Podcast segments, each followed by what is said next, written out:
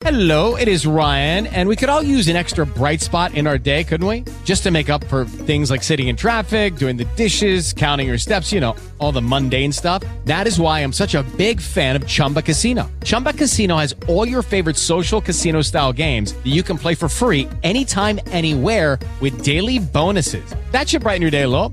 Actually, a lot. So sign up now at chumbacasino.com. That's chumbacasino.com. No purchase necessary. VGW Group. Void were prohibited by law. See terms and conditions. 18 plus.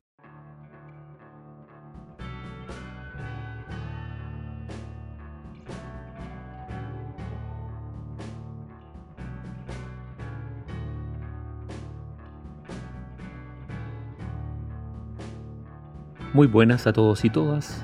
Yo soy Claudio Agüero San Juan y esto es el curso Derecho y Moral de la Universidad Diego Portales. Este podcast es para estudiantes que cursan esta asignatura, pero creo que puede ser aprovechado por todos quienes se interesan en la lectura comprensiva de los textos que analizo. Estoy intentando explicar los contenidos de forma precisa y clara, pensando siempre en la formación de un abogado. Me gusta hacer una lectura lenta y atenta de los textos. Entonces, este podcast es una compañía para un lector paciente. Cierro estas palabras iniciales y abro la sesión. Esta es la clase número 29 del curso Derecho y Moral de la Universidad Diego Portales.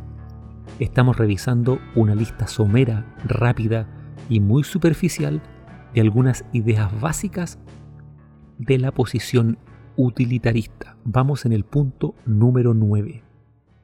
¿Por qué la impersonalidad de las preferencias nos conduce a la imparcialidad de las preferencias. La explicación de este paso de lo impersonal a lo imparcial está dada por la noción de hecho moralmente relevante que usa el utilitarismo. Para el utilitarismo, la capacidad de goce o la capacidad de tener placer y la capacidad de sufrir o de sentir dolor son la información más básica con la que se trabaja en el plano ético. En virtud de esta capacidad de sentir placer y de sentir dolor, es de donde surgen los intereses de las personas y entonces allí están las raíces de las preferencias que cada uno tiene. Entonces, como todos los sujetos tienen igual capacidad de sentir placer y de sentir dolor, lo importante son aquellas preferencias que se fundan en esa igual capacidad y no las preferencias que se fundan en cuestiones relativas a la función, al rol o a cualidades singulares de la persona. Entonces, una preferencia solo puede ser una preferencia ética si no es la preferencia de nadie en específico. Esto implica que todas las preferencias son igualmente preferencias en la medida en que todos los individuos tienen la misma capacidad de sufrir o de sentir dolor y de sentir placer o felicidad. Ahora, décima idea, ¿por qué lo importante son los intereses o las preferencias? Para el utilitarismo, las preferencias surgen, tienen su raíz en la capacidad de sufrir y de sentir felicidad o placer. Entonces, cualquier deseo, cualquier interés que la persona quiera ejecutar, solo puede tener como base, como fundamento, sus preferencias. Actuar racionalmente, en este sentido, es actuar de manera consistente con el conjunto de preferencias que se tienen y con el coste de oportunidad de las acciones alternativas. Si nos preguntásemos por qué las preferencias, los intereses o los deseos son las únicas razones para fundar un actuar racional, la respuesta utilitarista es porque fundar la acción en nuestras preferencias permite cumplir al mismo tiempo con dos exigencias. En primer lugar, para dar una explicación de por qué se hace una acción, debe haber una conexión entre las razones que estoy dando y la acción que estoy justificando. Los deseos, las preferencias, establecen una conexión necesaria entre la acción que estoy justificando y las razones que la justifican. Las preferencias conectan acciones con razones porque las preferencias, los deseos, los intereses, por un lado, evalúan el objeto que se quiere conseguir, la cosa que quiero hacer, y por otro lado, describen el estado mental de la persona que quiere conseguir ese algo. El segundo requisito, o la segunda exigencia, es que una razón para actuar debe ser algo que pueda ser conocido por el sujeto sin necesidad de ninguna prueba o de ninguna evidencia ulterior. En el fondo, cuando alguien dice que quiere realizar alguna cuestión porque quiere hacerlo, no tiene sentido preguntarle por qué lo quiere conseguir. El deseo de esa persona, la preferencia o el interés es la última línea hacia la cual se puede avanzar. No tiene sentido preguntarle por qué alguien quiere eso. No hay más razones. Naturalmente, esto implica que si alguien expresa que desea alguna cuestión, tiene que intentar realizar eso que desea. En caso contrario, en caso que se desee algo, pero no se haga ningún intento por conseguirlo, el único modo de explicar ese comportamiento es suponer que esa persona no desea ese algo realmente. Así entendida la racionalidad práctica, las prescripciones son expresiones de estas preferencias y por lo tanto dan razones para actuar por sí mismas. Naturalmente, una prescripción para ser moral, para ser ética, debe ser impersonal y entonces debe ser también imparcial. Naturalmente, la única preferencia imparcial es la preferencia utilitarista, es decir, aquella que maximiza el bienestar o la felicidad del mayor número de sujetos involucrados o afectados por la decisión. Para empezar a cerrar este episodio, voy a decir algo sobre el principio de utilidad, también llamado principio de mayor felicidad. Quizás la formulación más clásica de este principio es la realizada por Jeremy Bentham. En el plano individual, es decir, cuando la decisión afecta a un solo individuo, a una sola persona, el principio de utilidad o de mayor felicidad nos dice que se aprueba una conducta en la medida en que ella atienda a la felicidad. En relación a la pregunta cómo se prueba, cómo se justifica el principio de mayor felicidad, Bentham señalaba básicamente que el principio de mayor felicidad no es susceptible de prueba, puesto que aquello que es utilizado para probar todas las cosas no puede en sí mismo ser probado. La cadena de pruebas debe tener su comienzo en alguna parte. Entonces, el principio de mayor felicidad es un axioma. En algún sentido, esto demuestra que para Bentham el bien y la felicidad son conceptos idénticos, dos maneras diferentes de describir la misma cosa.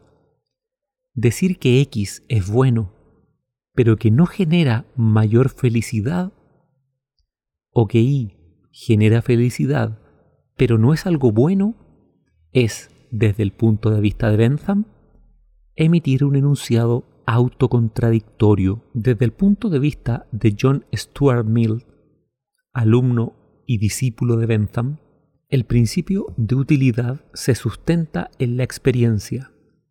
Nos dice Mill, la única prueba que puede ser proporcionada de que un objeto es visible es que la gente actualmente lo ve. La única prueba de que un sonido es audible es que la gente lo escucha. De igual manera, la única evidencia que es posible producir de que algo es deseable es que la gente realmente lo desea. Aquí hay una conexión entre deseo y felicidad o utilidad. Lo bueno, lo correcto, tiene conexión con los deseos y lo único deseado es la felicidad. Entonces, ya sabemos a grandes rasgos cómo se forma la idea de felicidad o de utilidad a nivel individual. Ahora pasamos al nivel de la comunidad. En estos dos autores, en Bentham y en Mill, la felicidad de la comunidad, de la sociedad o de un grupo es la suma de las felicidades o de las utilidades individuales. Ellos creen que la comunidad es un cuerpo ficticio, compuesto de las personas individuales que son consideradas como constituyéndolo, por así decirlo, sus miembros. ¿Cuál es entonces el interés de la comunidad? La suma de los intereses de los distintos miembros que la componen. Entonces, no tiene ningún sentido, ni para Bentham ni para Mill, hablar de los intereses de la comunidad sin entender previamente cuáles son los intereses de los individuos. Lo primero que hay que entender entonces es cuál es el interés o los intereses del individuo en el sentido de qué cosas aumentan su felicidad total o lo que es lo mismo, la suma total de sus placeres. De otra manera, qué cosas disminuyen la suma total de sus dolores o de su sufrimiento o de su infelicidad. Entonces, ¿cómo pasamos de la felicidad propia a la felicidad general? Hay dos conceptos que nos ayudan en este tránsito. En primer lugar, la simpatía. Bentham acepta que en virtud de la simpatía, de los actos que se generan por simpatía, se aumenta la felicidad propia y también la felicidad del beneficiario. Por ejemplo, alguien que realiza un acto de caridad. Esa persona está motivada por la simpatía. De acuerdo con Bentham, por un lado, esa persona realiza un acto autointeresado porque sabe que se va a sentir satisfecho realizando esa caridad y al mismo tiempo va a aumentar la felicidad del beneficiario de la caridad. Entonces, la simpatía permite que mi propia felicidad, por decirlo de algún modo egoísta, genere un aumento de la felicidad general con los beneficiarios de mis acciones caritativas. En segundo lugar, el segundo concepto que ayuda a mejorar la felicidad general a partir de la felicidad individual es la legislación. La legislación, mediante sanciones y también mediante recompensas, por un lado, castiga a los individuos que se comportan de modo antisocial y premia a los sujetos que se comportan de modo sociable. En relación a los premios, para promover esta sociabilidad de las personas, lo que debe hacer la comunidad mediante la legislación es promover aquellos intereses individuales que son compatibles con los intereses colectivos o con los intereses públicos. Por ejemplo, supongamos que una persona o un empresario tiene interés por el arte. Ese es un interés privado. Si consideramos que el arte y la cultura son también un interés público, la legislación debería fortalecer ese interés privado para que esa persona, por ejemplo, donara parte de su colección privada a un museo o configurara una fundación de tal forma que el interés privado se haga coherente con el interés público y fortalezca el interés público. Para John Stuart Mill, en coherencia con lo que decía Bentham, la felicidad es un bien.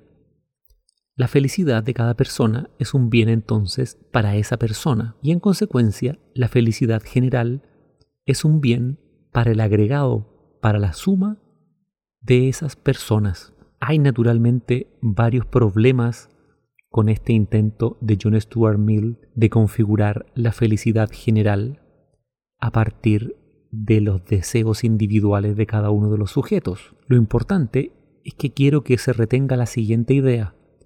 Para ambos, aunque hay diferencias, para ambos, lo central es que la felicidad general es simplemente el agregado, la suma de lo bueno para cada una de las personas que integran una comunidad. No voy a entrar en la discusión de cómo Bentham y Mill concebían los placeres, si de forma subjetiva u objetiva. ni tampoco voy a entrar en otras versiones del utilitarismo clásico o en la discusión de si esta posición exige un cierto intuicionismo moral, como una suerte de juicio moral espontáneo, porque básicamente esta ha sido una lista de ideas muy generales, muy superficiales sobre el utilitarismo, que debe ser complementada con el material que está en la plataforma Canvas del curso. Entonces, aquí se cierra la sesión de hoy. Espero haber sido claro, haberte ayudado un poco a entender las lecturas y hacerte más llevadero el curso. No olvides que para conseguir un buen aprendizaje, un aprendizaje profundo, necesitas mantener la mente abierta y estar siempre desconfiando de la primera impresión que te deja lo que lees. Antes de cerrar, te recuerdo que este podcast lo puedes encontrar en www.spreaker.com bajo el perfil Pura Teoría. Estamos en Google Podcast, en Apple Podcast, en Spotify y en Instagram. Allí puedes seguir la publicación de las nuevas sesiones. Quienes son alumnos del curso, no se olviden que hay material de lectura en la plataforma Canvas y que nos reunimos una vez por semana en Zoom a resolver dudas y preguntas. Para terminar, te dejo un abrazo, te deseo lo mejor y te espero en la próxima sesión. Chau, chau, chau, chau, chau, chau, chau, chau.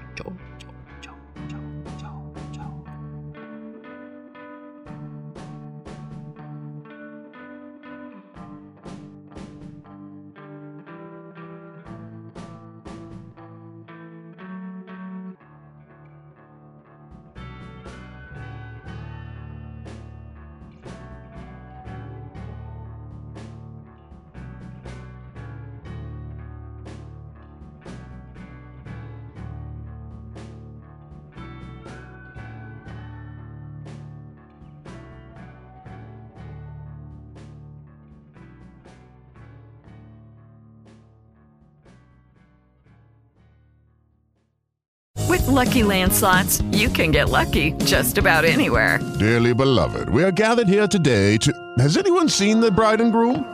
Sorry, sorry, we're here. We were getting lucky in the limo and we lost track of time. No, Lucky Land Casino, with cash prizes that add up quicker than a guest registry. In that case, I pronounce you lucky. Play for free at LuckyLandSlots.com. Daily bonuses are waiting. No purchase necessary. Void where prohibited by law. 18 plus. Terms and conditions apply. See website for details.